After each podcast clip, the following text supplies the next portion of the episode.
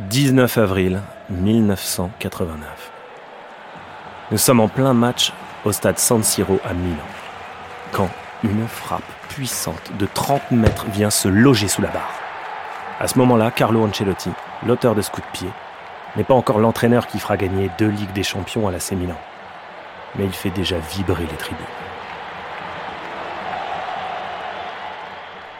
Le milieu de terrain italien vient d'envoyer un missile dans le but du Real Madrid.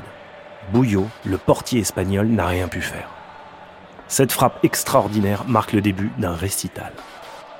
Ce match reste encore dans toutes les mémoires comme étant l'un des plus beaux de l'histoire de la C1. Ou quand le Milan de Sacchi mit à terre le Real de la Quinta del Buitre.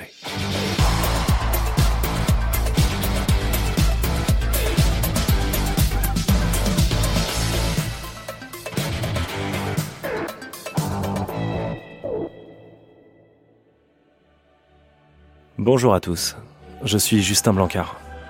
Dans cet épisode, je vais vous raconter l'histoire d'un match unique qui est entré dans la légende. L'histoire d'une demi-finale retour de la Ligue des Champions entre les deux clubs les plus primés de la compétition.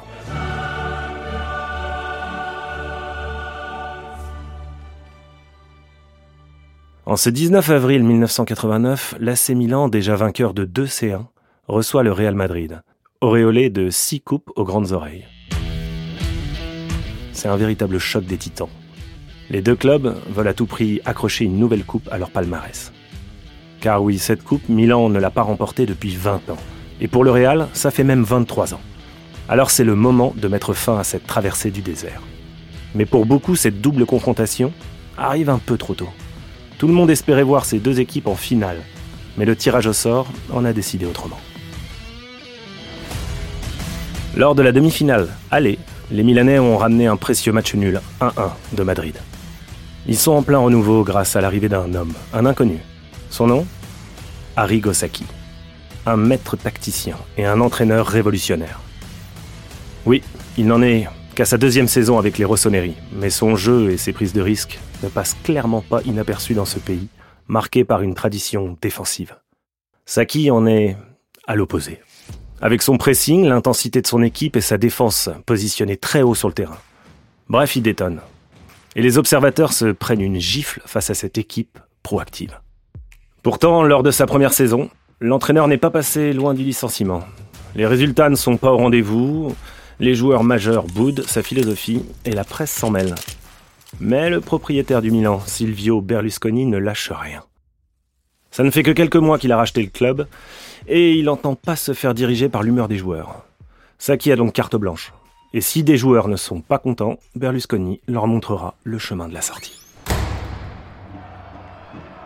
Retour à San Siro ce soir d'avril 1989. Le début de match est équilibré. À la 18e minute, le piège milanais se referme sur les Madrilènes. Paco Llorente perd un ballon sous le pressing milanais alors que tous les joueurs de Saki sont dans la moitié de terrain espagnol. Tassotti transmet à Gullit, qui décale plein axe Ancelotti. Le milieu italien fait un premier crochet extérieur pour effacer un adversaire, puis un deuxième immédiat pour dribbler un second madrilène, avant de décocher sa frappe sous la barre. Bim Ouais, c'est un but. L'inserimento da quindi ad Ancelotti, Ancelotti, Ancelotti destro, gol! Grandissimo gol di Ancelotti. Ancelotti al diciottesimo porta in vantaggio il Milan, grandissima conclusione di Carlo Ancelotti. Ancelotti bénéficie ce soir-là du travail de son entraîneur pour prendre la lumière. Et pourtant, les premières semaines, il faisait bien partie de ceux qui avaient exprimé leur peu de gratitude face aux méthodes d'entraînement de Saki.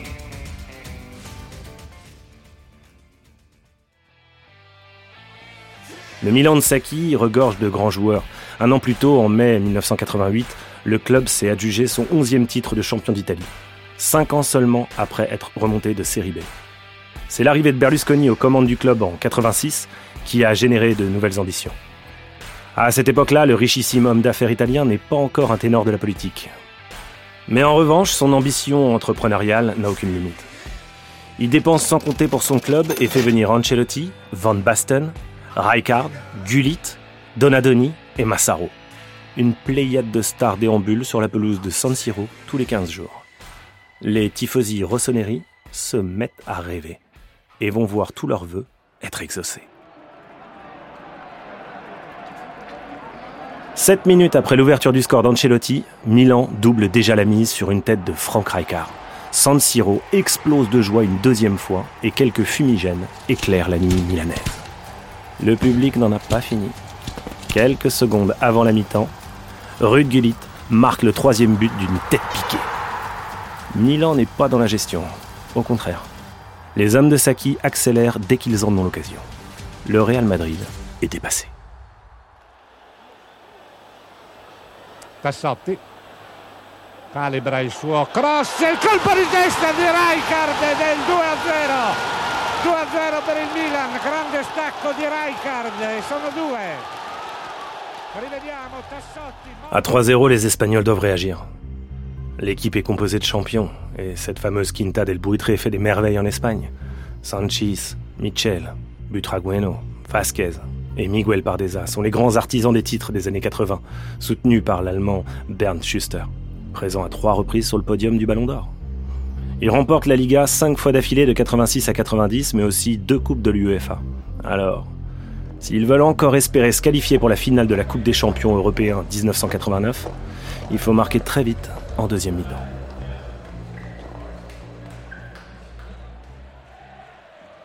Mais les Milanais font tout mieux que les Madrilènes.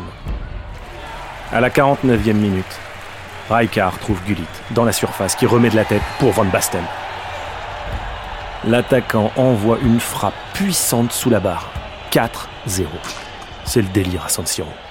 Le trio néerlandais porte Milan vers la gloire. Moins de 10 minutes plus tard, Donadoni marque le cinquième but d'une frappe du gauche dans un angle impossible. C'est plus une défaite, mais une humiliation pour le grand Real Madrid. Les Madrilènes errent sur la pelouse, les mains sur les hanches, le regard dans le vide. Ils sont dépassés. Il n'y a ni révolte ni honneur. C'est une soumission. L'AC Milan de Saki donne une sacrée leçon au Real Madrid de Benaker.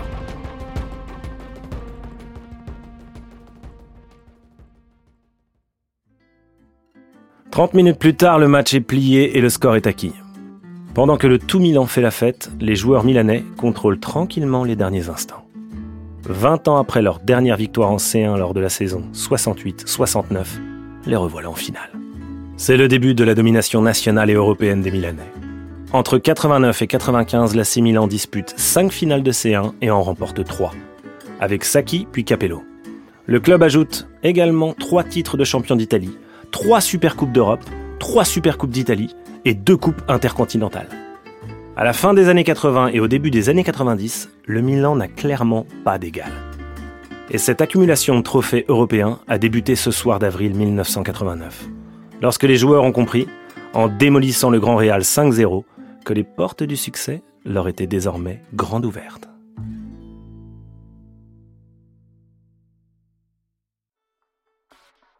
Merci d'avoir écouté cet épisode. Si vous aimez Soyez sympa rejouer, n'hésitez pas à nous le faire savoir sur notre page Apple Podcast ou Castbox. Merci à Octave Legrand pour l'écriture et à Baba Bam pour la production. On se retrouve très vite pour un nouveau match.